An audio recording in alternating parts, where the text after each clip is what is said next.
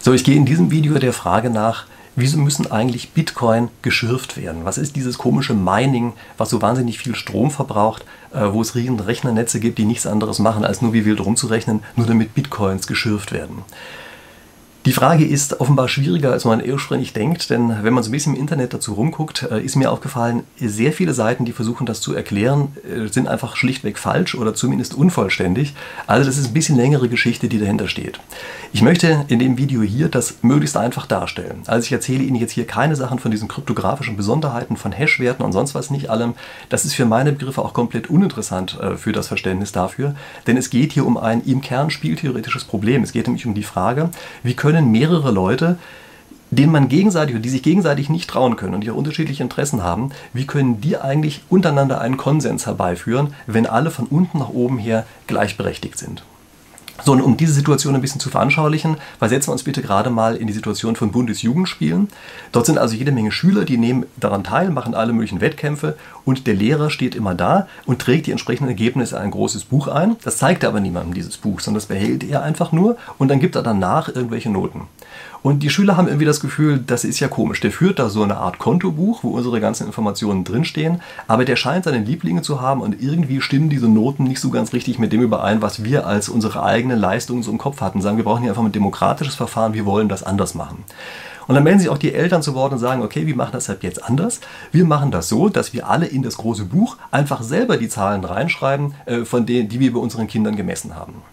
So, das klingt erstmal ganz fürchterlich demokratisch, aber es hat natürlich in dem Moment, wie man es ausprobiert, ein großes Problem. Denn alle Eltern haben so ein bisschen das Interesse daran, dass ihr eigenes Kind besonders gut dasteht. Und jetzt schreibt jeder wie blöd irgendwelche komischen Zahlen rein, die alle überhaupt gar nicht stimmen und überhaupt ist nichts überprüft. Und dann sagen sie, okay, wir brauchen irgendeinen Abstimmungsmechanismus. Also wir stimmen jetzt immer darüber ab, ob eine Zahl, die reingeschrieben worden ist, auch die richtige Zahl ist von unseren Kindern. Und was jetzt passiert ist, einer der Väter denkt sich, na, ich bin hier im Kegelclub, das sind ziemlich viele Leute, die holt er einfach mit dazu und dann sagt er immer dann, wenn meine Zahlen zur Abstimmung stehen, dann stimmt ihr bitte alle in meine Richtung mit ab. Und das ist für die auch einfach, das zu machen. Das heißt, die halten immer nur die Hand hoch, stimmen alle in seine Richtung ab. Und man hat wieder das Gefühl, dieses demokratische Verfahren, was wir hier haben, ist leider überhaupt nicht demokratisch, weil das einfach unglaublich leicht gefälscht werden kann.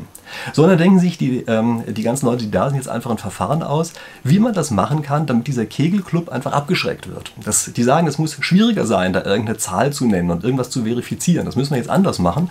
Und wir machen das folgendermaßen. Jedes Kind schreibt seinen Zahlenwert, äh, den es gelaufen hat, beim 100 Meter Lauf zum Beispiel, schreibt es auf ein Blatt Papier, auf ein kleines Kärtchen. Und diese Kärtchen, ähm, also jeder, ähm, jedes Elternteil, was sowas verifizieren möchte, nimmt sich diese Kärtchen und klebt die auf einen großen Bogen drauf und sagt, ich habe diesen Bogen hier selber überprüft und habe ihn verifiziert. Aber das machen wir nicht ganz so einfach, sondern wir machen das so, der muss immer einmal zum anderen, zur anderen Seite des Sportplatzes, muss dort entsprechend den Kleber holen, muss es dort aufkleben und dann muss er wieder zurückkommen. Das machen wir absichtlich so, dass es schwierig ist. Wieso machen wir das absichtlich so, damit es schwierig ist? Na, weil jetzt der Kegelclub keine Lust mehr hat zu verifizieren. Der Kegelclub sagt jetzt, nee, also jedes Mal darüber gehen, das ist mir jetzt zu aufwendig. Nur die Hand heben, das würde ich ja noch mitmachen. Aber jedes Mal diesen Aufwand treiben, ähm, damit bin ich erstmal raus aus der ganzen Sache. Also ist man schon mal ein Teil des Problems los. Aber es ist natürlich immer noch das Problem da, dass jedes einzelne Elternteil, wie es also verifiziert, sich einfach irgend, also einfach sagen kann, ja, okay, ich sorge schon dafür, dass alle Zahlen richtig sind, bis auf das von meinem eigenen Kind. Also man kann sich so ganz sicher auch immer noch nicht sein, äh, dass das richtig ist, was der, was der dort macht. Jetzt machen wir erstmal noch einen kleinen Zwischenschritt rein, nämlich bei diesem Verifizierungsprozess, das Rübergehen zu der anderen Seite des Sportplatzes, da schlendern jetzt alle einfach so los, die sowas machen wollen. Und dann wird ja aber hinterhergerufen, heißt übrigens nur der Erste, der hier zurückkommt, nur der Erste kann tatsächlich ähm, seine Sache verifizieren. Alle anderen, ähm, die müssen dann nochmal von vorne anfangen. Und damit es einen Anreiz gibt, kriegt jeder eine Packung Haribos, der das geschafft hat, sein Ding zu verifizieren. Also wer zuerst wieder hier ist, kriegt diese Packung Haribos und darf seine Seite in das große Buch am Ende einheften. So, jetzt rennen natürlich alle los, so schnell wie sie können und rennen also in die eine Richtung, kleben, rennen wieder zurück. Der Erste, der da ist, sagt, ich habe es verifiziert, klebt das oben drauf. Alle anderen ähm, kriegen jetzt keine Haribos, der ist der Einzige, ähm, der welche bekommt. Was die Nächsten aber machen können, ist, sie machen jetzt zwei Dinge. Sie können nämlich sagen, ja, okay, ich schließe mich der Verifizierung von demjenigen an. Zu Beweis mache ich schnell ein Foto davon, schnappe mir noch ein paar andere Karten, die ich jetzt, also von Kindern, die bisher noch nicht eingeklebt worden sind, äh, nehme dieses Foto und die Karten, renne wieder rüber, renne wieder zurück. Und damit sind jetzt zwei Sachen passiert. Er hat nämlich die neuen Kärtchen neu verifiziert durch seine Arbeitsleistung und er hat für die alte Seite, die der Vorgänger verifiziert hatte, sagt er übrigens, ich schließe mich der ganzen ganzen Sache an. So, auf die Art und Weise kann jetzt so ein Stapel entstehen und je weiter fortgeschritten etwas ist, desto mehr sagen ja übrigens, ja, ich schließe mich all meinen Vorgängern an. Zu Beweis dafür klebe ich immer das Foto von diesen Seiten bei mir mit drauf. Ja, also ich schließe mich all äh, diesen ganzen Vorgängern an und damit ist es immer häufiger verifiziert worden, was dort drin steht. Also immer mehr haben gesagt, ja, ich bin auch mit dabei. Und sie sagen es nicht einfach nur, sondern sie arbeiten auch dafür. Und diese Arbeit wäre verloren, wenn sie für etwas gearbeitet hätten, was sich am Ende als falsch herausstellt. Wir kommen darauf gleich zu sprechen. Was heißt Arbeit verloren? Sie kriegen immer eine Belohnung. Also immer derjenige, der als erster zurückkommt, und potenziell kann das jeder sein, ja, also jeder, der zuerst zurückkommt, kriegt diese Päckchen ähm, Haribos. Das ist dieses Mining übrigens. Ja, also bei Bitcoins beispielsweise gibt es dort dann also am Ende eine bestimmte Anzahl von Bitcoin, wenn man der Erste ist, äh, der zurückgekommen ist.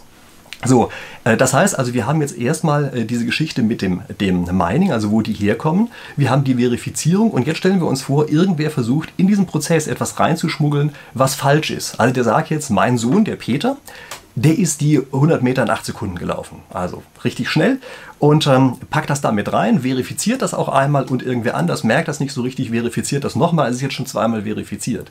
Jetzt sagen aber die anderen halt mal, guck mal gerade auf diese Karte. Das mit den 8 Sekunden, das ist total unglaubwürdig. Wir müssen nochmal an der Stelle neu einsetzen, wir müssen hier einfach eine neue Karte machen. Das, ähm, die eine Karte muss auf jeden Fall rausfliegen und damit alle anderen ja auch, die bauen ja miteinander auf. Und alle, die jetzt an, dieser, an dem falschen Zweig sozusagen mitarbeiten würden, die sagen jetzt, Moment mal, wenn ich hier mitarbeite, dann heißt das ja, dass ich vielleicht am Ende dieser Weg als als falsch erweist, ich wechsle lieber gleich rüber. Ähm, die arbeiten also gar nicht mehr auf diesem Weg mit der gefälschten Peter-Karte mit, sondern die sagen, nee, wir gehen gleich auf die andere Seite rüber. Denn alle, die auf, dieser, auf diesem Peter-Zweig ähm, arbeiten, alle, die werden am Ende nicht ihre Haribos kriegen, weil sich ja der andere Weg dann als der richtige erweist. Äh, und auf die Art und Weise ähm, wechseln alle relativ schnell rüber ähm, zu, zu der richtigen Karte. Äh, das gilt übrigens auch dann, wenn dieser falsche Zweig schon mal vorsorglich in das endgültige Buch eingeheftet worden sein sollte. Also stellen wir uns vor, dort haben wir beispielsweise eine Kette von vier, die schon vierfach verifiziert worden sind. Und dann auf einmal ähm, wird eine andere Kette gebaut, die noch viel länger ist und viel schneller wächst und auf einmal auf sechs oder zehn anwächst und der andere hat nur seine Viererkette. Dann kommen die an mit der längeren Kette und sagen, guck mal hier, die Mehrheit von Leuten hat ihre Arbeitskraft hier in diese längere Kette reingesteckt. Ab der falschen Peter-Karte muss alles rausfliegen. Die, der ganze Teil der Kette äh, ist falsch und wir heften unseren längeren Teil oben ein. Es gilt hier immer die Regel, das längere gilt. Und ähm, durch diesen Mechanismus, dass man nichts bekommt, wenn man auf der falschen Seite war und sich noch einigermaßen darauf verlassen kann, dass die meisten Leute das Richtige machen, in dem Augenblick wechseln sehr schnell sehr viele zur richtigen Seite rüber. Ähm, das ist äh, eben eine Methode, das nennt man übrigens Verweisung von anderen Zweigen. Ja, also es kann passieren, dass irgendein Zweig zwischendurch entsteht, äh, der aber verweist, deshalb, weil äh, daran nicht mehr weitergearbeitet wird, sondern eben ein längerer anderer Zweig entsteht, äh, der dann äh, den ursprünglich oder den scheinbar in der, in der Chain aufgenommenen Zweig einfach komplett ersetzt. Das kann übrigens auch dann passieren, wenn äh, ein Fehler gefunden wird. Ja? Also wenn er nicht absichtlich was ist, sondern plötzlich jemand sagt, guck mal hier, äh, vor zwei Runden haben wir hier ein Mäxchen äh, zertifiziert, aber der Wert ist doch komplett falsch. Tut mir leid, wir müssen eine neue Kette anfangen. Äh, dann kann es auch sein, dass viele rüberwechseln und sagen, oh ja, stimmt ja, aus irgendwelchen Gründen war da was falsch. Wir bauen jetzt an dieser entsprechenden anderen, äh, längeren Kette mit. Was ist die Besonderheit bei der Sache? Also fragen wir uns mal kurz, woher kam eigentlich dieses Mining? Wieso müssen also diese Bitcoins geschürft werden? Die Antwort lautet, das Bitcoin-Schürfen ist erstmal gar nicht das wirklich Entscheidende, sondern entscheidend ist, dass wir einen Verifizierungsprozess haben, bei dem man investiert ist auf eine Seite und ähm, möglichst auf der Seite investiert sein sollte, an der viele andere mitarbeiten, also die von vielen anderen ebenfalls mitverifiziert wird. Ist man nicht auf dieser Seite, hat man immer das Problem, dass man irgendwas verliert. So, und deshalb ist es wichtig, dass man eine Arbeitsleistung begeht, die aber nicht sinnvoll sein darf. Das ist erstaunlich, also man muss sich das auf der Zunge zergehen lassen, die darf nicht sinnvoll sein. Würden Sie dort etwas Sinnvolles arbeiten, dann könnte man ja an anderer Stelle sozusagen diese Arbeitsleistung nach außen hin verkaufen und damit wäre es für, den, ähm, für diesen Verifizierungsprozess keine Arbeitsleistung mehr, sondern es wäre wieder die gleiche Situation wie vorher bei dem Kegelclub, dass dort jede Menge Leute hinkommen können, so eine Scheinarbeit abliefern, die, sie aber gar nichts kostet, weil sie nach außen hin verkaufen können und auf die Art und Weise das ganze System stören. Also das heißt, man muss investiert sein und dieses überflüssige Arbeiten, das ist der wichtige Bestandteil davon. Jetzt muss man natürlich die Leute dazu bringen, dass sie eine solche Arbeit überhaupt nur machen. Also wenn es einfach nur überflüssig ist, da würde man normalerweise sagen, dann macht es ja keiner, kriegt man nie was dafür. Deshalb müssen wir ihnen endogen eine Belohnung geben. Und dieses Belohnung geben, das geht eben auf die Art und Weise, dass man zum Beispiel von dieser Kryptowährung, um die es hier gerade geht, intern etwas ausschüttet. Also kann, bezahlt sie sozusagen mit dem Internen, was man damit ja aus dem Nichts schaffen kann. Alles andere kann man nicht aus dem Nichts schaffen. Und bezahlt sie damit. Und damit ist dieses Schürfen eigentlich ein Nebeneffekt dieses Verifizierungsprozesses, der verlangt, dass man irgendeine Arbeitsleistung geleistet haben muss, die einen selber sehr viel Geld kostet. Also das ist eine relativ ähm, interessante Argumentation, die dahinter steht. Ja, man macht etwas Überflüssiges, um es nachzuweisen und wird dafür ins, ähm, incentiviert. Und dieses Incentivieren, das ist das, was wir heutzutage als das Schürfen kennen. Und wie gesagt, der Schürfen ist ein Nebeneffekt ähm, die Arbeitsleistung aufbringen zu müssen zum Verifizieren, das ist das Eigentliche, äh, worum es geht bei der ganzen Geschichte. Also damit haben wir eine Sache auf jeden Fall schon mal drin bei, diesem Art, bei dieser Art von Prozess, nämlich die Arbeit, die man leistet, muss unnütz sein.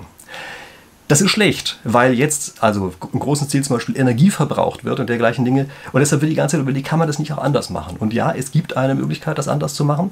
Es gibt zum Beispiel die Möglichkeit, dort keine Arbeitsleistung auf eine dieser Ketten zu setzen sondern stattdessen einfach Geldbeträge draufzusetzen. Man sagt, ich glaube, dass diese Kette gewinnen wird. Und dann legt man sein Geld drauf und wenn sie nicht gewinnt, ist man das Geld los. Also mal so ein bisschen einfach versagt, äh, gesagt. Und wenn man auf das Richtige gesetzt hat, kriegt man am Ende auch eine kleine Belohnung dafür, so, so ähnlich wie Zinsen ja, oder eine Rendite, die man dafür bekommt. Äh, das ging zu dem Zeitpunkt, wo äh, Bitcoin entwickelt wurde, noch nicht, weil es da kein digitales Geld gab, was man auf die Art äh, hätte draufsetzen können. Heute ist es ein bisschen anders. Heute gibt es ein digitales Geld und deshalb ähm, bewegen sich auch immer mehr von diesen Blockchain-Konstruktionen in diese Richtung, dass man statt diesem Proof of Work, das ist das, was wir eben hatten, wo gearbeitet wird, sich zu einem Proof of Stake entwickelt, wo man Geldbeträge draufsetzt. Und das ist dann natürlich ein digitales Geld, was man draufsetzt. Und das ist eins, was am Ende, also so mal diesen Hauptnachteil, den es hat bei diesen vielen unnützen Arbeiten, dass der wegfällt. Das ist schon mal was. So, und dann muss man noch ein paar andere Kleinigkeiten äh, zu diesen Blockchain-Anwendungen wissen. Das gehört jetzt nicht konkret zu dem Meinen, aber also zu dem ähm, Schürfen äh, von, ähm, von entsprechend, also zum Beispiel von Bitcoin. Aber man sollte es vielleicht trotzdem wissen, nämlich es ist wichtig, dass die Informationen, die in den Blockchain aufgenommen werden, dass die aktiv geliefert werden. Also die Kinder in unserem Beispiel haben alle ein Interesse daran, dass ihr Zahlenwert von ihrem Rennen äh, oder für ihrem Lauf auch mit in die Blockchain aufgenommen werden. Mal angenommen, wir hätten kein Interesse daran, hätten gar keine Lust, das abzugeben, dann saugt die Blockchain nicht. Also die nimmt immer nur das, was die anderen aktiv drin haben wollen. Und eine nächste Sache muss man sich auch klar machen. Man kann bei einer Blockchain nie ganz sicher sein, dass das, was man dort als Information hat, tatsächlich endgültig verifiziert ist. Also es gibt hier immer die Möglichkeit, dass wenn nur genug Leute sich einer anderen Verifizierung anschließen, äh, plötzlich auch eine bereits scheinbar durchgelaufene Verifizierung rückgängig gemacht wird. Und deshalb kann man zwar nach einiger Zeit verhältnismäßig sicher sein, dass man drin ist, aber halt auch nur verhältnismäßig sicher. Also man ist eigentlich nie 100% sicher. Und das ist schon ein gewisses Problem, dass es immer noch sein kann, dass man sagt, naja, jetzt haben wir zwar schon sechs Verifizierungsschritte hinter uns, aber hey, war leider doch nicht richtig, das Ganze wird rückgängig gemacht gemacht. So, und wie lange man jetzt wartet, hängt so ein bisschen davon ab, wie sicher man sich sein will, dass man drin ist. Ja, also nach weiß ich, 10 Schritten ist es schon ziemlich sicher, nach 100 Schritten ist es fast vollständig sicher, aber wie gesagt, so ganz sicher ist es noch nicht. So, und das ist auch etwas, was aus diesem Konsensmechanismus heraus entsteht. Ja? Also dieses Arbeitsleisten ist ja so ein inkrementeller Prozess, also jeder verifiziert immer noch so ein bisschen das, was die Vorgänger auch verifiziert haben und dadurch, dass das so dieser inkrementelle Prozess ist, äh, ist es eben einer, der nie so richtig auf, jetzt ist es zu 100 Prozent ähm, äh, umspringt. So, also das ist, ähm, also ich hoffe, das Geheimnis der Blockchain ähm, hoffentlich anschaulich an äh, den Bundesjugendspielen äh, erklärt. Ich habe unter diesem Video noch ein paar andere Informationen, vielleicht auch ein paar ganz interessante Links einfach mal drunter äh, geschrieben. Da können Sie noch das eine oder andere nachlesen. Manches davon ist vielleicht ein bisschen nerdig, aber ich glaube, es ist ganz interessant. Wenn Sie schon gerade unter dem Video sind, dann vergessen Sie bitte nicht, dass Sie mir da auch einen Kommentar hinschreiben können. Also falls noch ein besseres Beispiel einfällt, ähm, jederzeit freue ich mich. Schreiben Sie es unten drunter. Und wie gesagt, wenn Sie unten drunter sind, vergessen vergessen Sie nicht, meinen Kanal zu abonnieren und natürlich dieses Video zu liken. Okay, vielen Dank fürs Zuhören.